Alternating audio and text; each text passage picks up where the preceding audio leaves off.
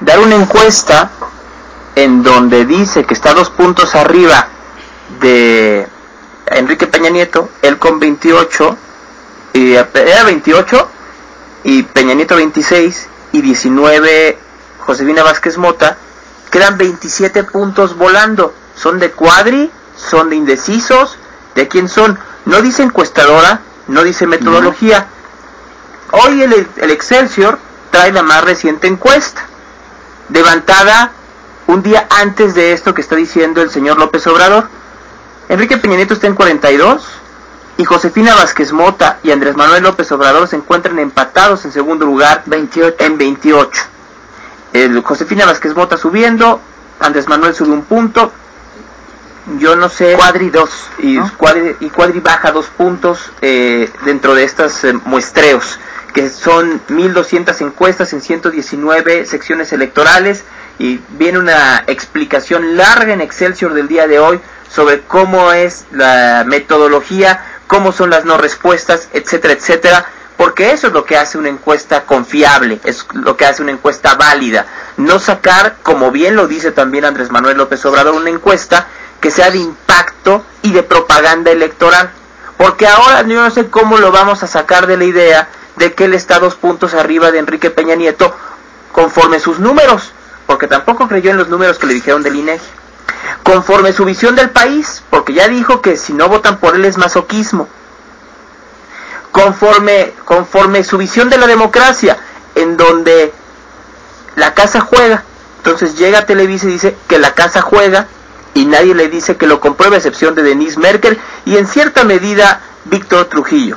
Pero si esas vamos y la casa juega, la jornada y Carmen Aristegui también están jugando. porque ellos no son antidemocráticos y están jugando por un candidato? ¿Qué diferencia hay entre la democracia que quiere Andrés Manuel López Obrador hacia Televisa y la democracia que quiere hacia MBS, y no MBS, Carmen Aristegui en específico y sus espacios, o Grupo Reforma. Por último, el señor López Obrador dice, vamos a hablar sobre los derechos de minorías como los homosexuales, hacer un plebiscito. Los derechos humanos, las libertades, no se llevan a votación. Nunca, en ninguna democracia y menos aún en las democracias de izquierda. La izquierda, su esencia, está puesta por defender los derechos de minorías pese a las presiones de las mayorías. Lo contrario, que es lo que está diciendo López Obrador, que la mayoría decida los derechos de minorías, se llama fascismo aunque no le guste a los seguidores del señor López Obrador, si yo hago una encuesta aquí para ver si les damos derechos a la gente que usa lentes y decidimos entre los que están aquí que no tengan derechos, eso es fascismo. No es que es un discurso necio. Es un discurso... O sea, si no votas por mí, no quieres el cambio. ¿El cambio a qué? ¿El cambio a dónde? ¿El cambio en qué sentido? Cuando hicimos aquella marcha, eso no se me va a olvidar, en contra de la delincuencia, de, la delincuencia en este país, nos llamó pirurris. ¿El cambio a qué? A que si no se vota por ti, entonces armas un desmadre en reforma y lo cierras. Porque tú consideras que en tus encuestas, con tus números, con tu gente, con tú, tú, tú, tú, tú, son la solución a este país. Tres cosas rápidas. Uno, me, parece necio. Creo que hubo un punto ayer de varios, López Dóriga, la propia Adela, que dijo, bueno, pues ya ni me contestaste. Que ya era como dejarlo hablar, como para que él mismo pudiera dar a conocer esta retórica incongruente. ¿Sabes qué es lo sorprendente? Que la plataforma política no es mala. Si uno revisa la plataforma de Morena, es una buena plataforma. Sí, no, no, es que no, es que fíjense, aquí hay algo que por favor yo quisiera poner bien claro. No es un asunto contra el tema de izquierda. Por lo menos personalmente, no es un asunto contra Morena es un asunto contra el personaje, la persona con poca congruencia con la que se ha manejado Andrés Manuel López Obrador es él. Quizá si Marcelo hubiera quedado en la izquierda de este país, las propuestas, la congruencia, se manejaría de otra manera, como desde su izquierda lo maneja Mancera. Hay gente de izquierda extraordinaria, hay gente de izquierda que hace bien las cosas. Lo vemos en América Latina. Lula da Silva hace, ha hecho bien las cosas. No es un asunto de ser de derecha, de centro, de izquierda. Es un asunto de entender la incongruencia del propio personaje. Es un personaje que nos tuvo secuestrados.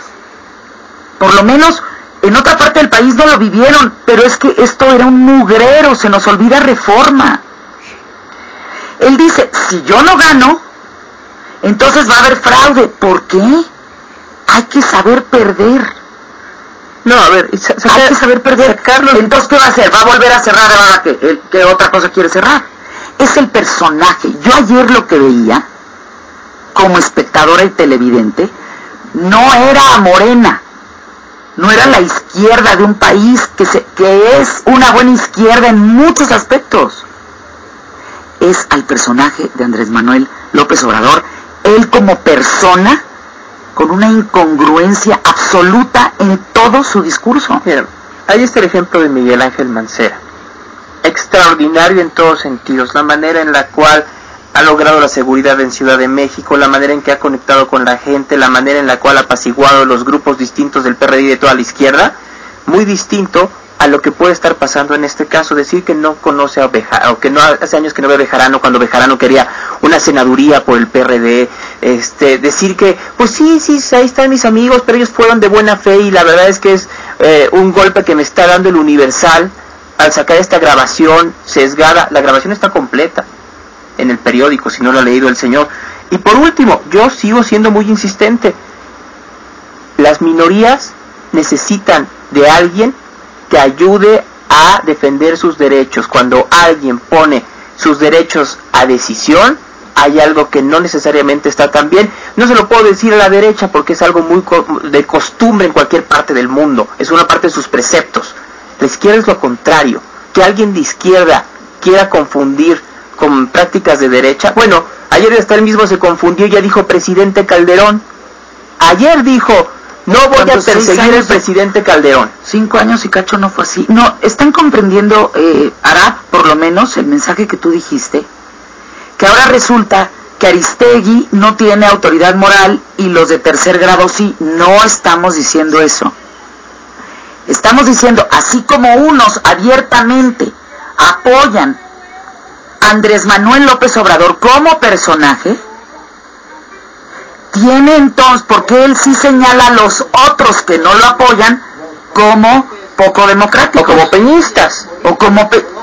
no, o todos coludos o todos rabones. No es justo que el discurso sea yo nunca miento, yo nunca he manejado una doble moral, yo soy congruente, yo voy a aceptar el resultado del IFE mientras yo gane.